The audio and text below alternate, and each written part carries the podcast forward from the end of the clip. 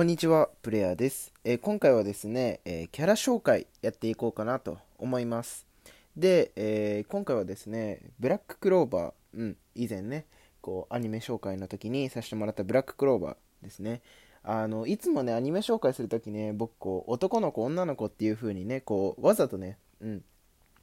こう、名前を出さないようにしてるわですよね。そう、名前出しちゃうとね、こう、どんどんどんどん話が大きくなっちゃって、あの、キリがなくなっちゃうので、うん、こう名前出さないようにしてるんですけど、まあ、今回はねやっぱりこうその中でもブラッククローバーの中でもまあこうやっぱり一番主要な人物であるあの主人公のね、えーと、アスタアスタについてこう話していこうかなと思います。うん。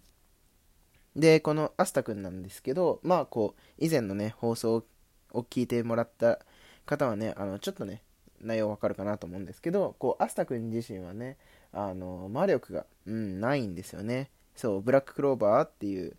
あの、作中の中では、こう、まあ、魔力が全てと言われてる中で、こう、アスタ君は、えー、魔力がないと。うん。で、魔力がないことによって、まあ、こう、周りのね、人間からこう、バカにされたりとか、まあ、出身がね、こう、とても田舎の方なので、こう、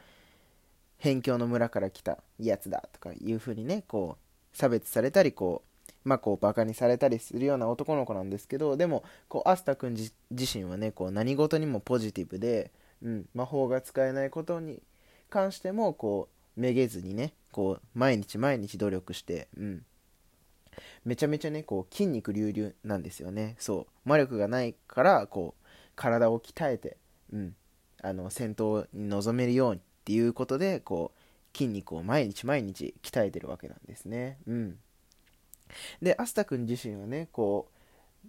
憧れというものがあってですねあの魔法帝っていうこうその世界の、まあ、魔法騎士団と呼ばれるこう、まあ、国を守る軍隊みたいなものですかね。うんまあ、それの一番上に立つ人間になりたいということでこう毎日努力をしてるわけなんですけど、うん、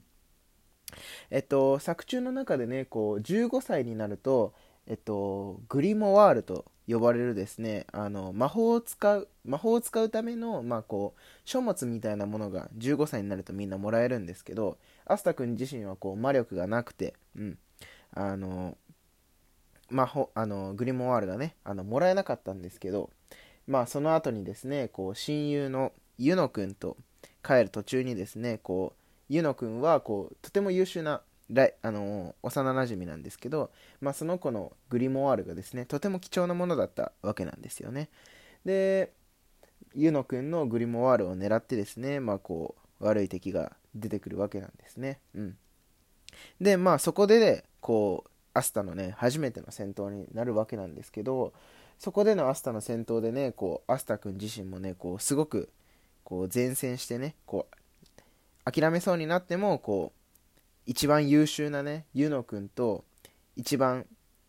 うん何て言ったらいいのかな。一番こうレベルが低いというか、うん、のアスタ君がですねこうユノ君に対していや違うわ。ユノ君がこうアスタ君に対してですねそうお前をお前のことを俺はライバルだと思っていると、うん、その一言でですねこうアスタ君はこうグリモワールをですねもらうという奇跡が起こるわけですね。うん。でアスタ君がもらったこのグリモワールどんなものなのっていうことなんですけどこう魔法をね使わないグリモワールなんですね。これがねこうすごく珍しいんですけれどもこの魔法を使わないグリモワールってどんなものなんだっていうとこなんですけどあの剣が出てくるわけなんですよね体験。最初は体験だけなのかな。その後探検がねこう2本ぐらい出てくるんですけど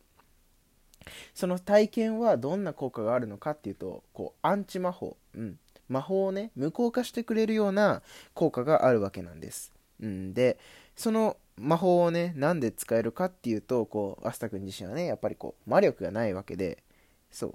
えっ、ー、と魔力がある人間がね持ってしまうとあの魔力を吸われちゃうわけなんですね。アンチ魔法なので。うん。なんですけどこうアスタ君は魔力がないおかげであの特別なね、アンチ魔法という、まあ、作中、アニメの中では、アスタ君だけかな。あの、アンチ魔法の魔法を使えるっていうのは、アスタ君だけなんですけど、まあ、こう、アンチ魔法を使うということでねこうすごく貴重なね存在としてこうあの作中では描かれていますで見事ねこう貴重なね特別特別というか、まあ、珍しい男の子なのでまあこう見事ねこう魔法騎士団にも入ることができて、うん、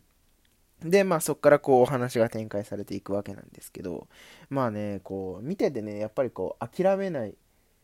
ど根性、まあ、ナルト君のね、言葉を引用しちゃってる、ナルトの言葉を引用しちゃってるんですけど、あの、諦めない気持ちみたいなのが、こう、すごく強くてね、アスタは。うん、なので、こう、見ていてね、あ、頑張れ、頑張れって応援したくなっちゃうようなね、そう、そんなキャラクターでございます。はい。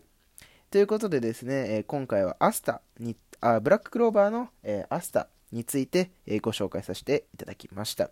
こんな感じでね、あの僕のラジオではね、あのアニメの